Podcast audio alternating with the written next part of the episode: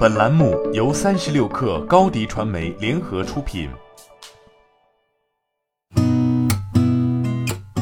八点一刻，听互联网圈的新鲜事儿。今天是二零二二年四月十九号，星期二，早上好，我是金盛。据人民日报报道，记者从东航云南有限公司了解到，目前该公司七三七八百型客机已陆续有序恢复运行。同时，与失事的 B 幺七九幺飞机相邻批次客机仍在继续深入开展维修检测和评估工作。此前，作为确保绝对安全的应急举措，云南公司及其母公司暂时停飞共计二百二十三架波音七三七八百型飞机。并对该型号飞机逐架进行系统测试、结构检查及持续适航性数据的核查，开展针对性试飞验证，确保投入运营的客机符合中国民航安全适航标准。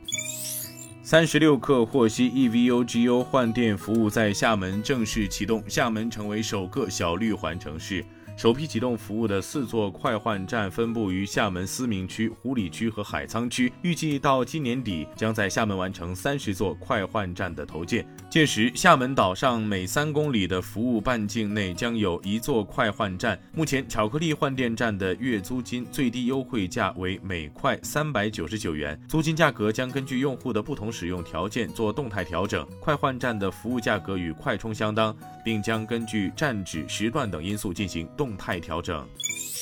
据二十一财经报道，国家统计局新闻发言人回应关于房地产市场未来走势时表示，截至当前，房地产销售还在下降。随着多地适度放开限购限售、降低公积金使用门槛等，部分地区房地产销售降幅在收窄。随着房地产长效机制的完善，积极满足房地产住房需求，全国房地产销售下行态势会得到缓解。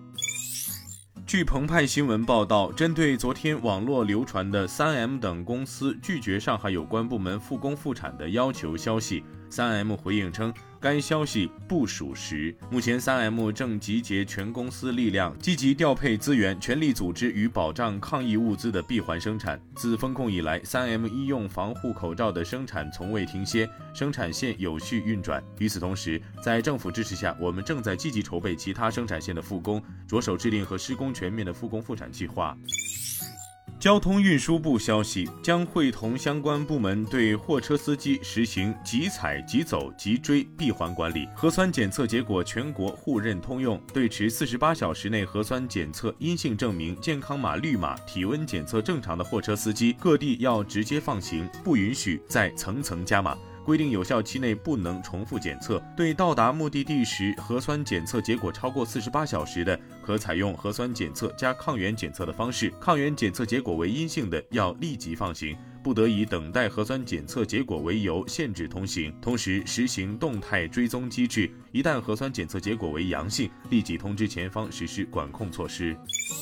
据新华社报道，职业教育法修订草案昨天提请十三届全国人大常委会第三十四次会议进行第三次审议。为进一步突出职业教育的就业导向，加快培养技术技能人才，修订草案三审稿增加规定，国家采取措施加快培养学前教育、护理、康养、家政等方面技术技能人才。职业学校应当建立健全就业创业促进机制，采取多种形式为学生提供职业规划、职业体验、求职指导等就业创业服务，增强学生就业创业能力。据界面报道，宝马首席执行官奥利弗·齐普斯承诺，在从内燃机向电动汽车转型的过程中，不会裁减任何一名员工。尽管经济学家预计整个行业将缩减数万个工作岗位，他发表上述言论之际，欧洲汽车业以及一些知名经济学家警告称，禁止销售新的汽油和柴油车的计划将导致大规模失业。今天咱们就先聊到这儿，我是金盛，八点一刻，咱们明天见。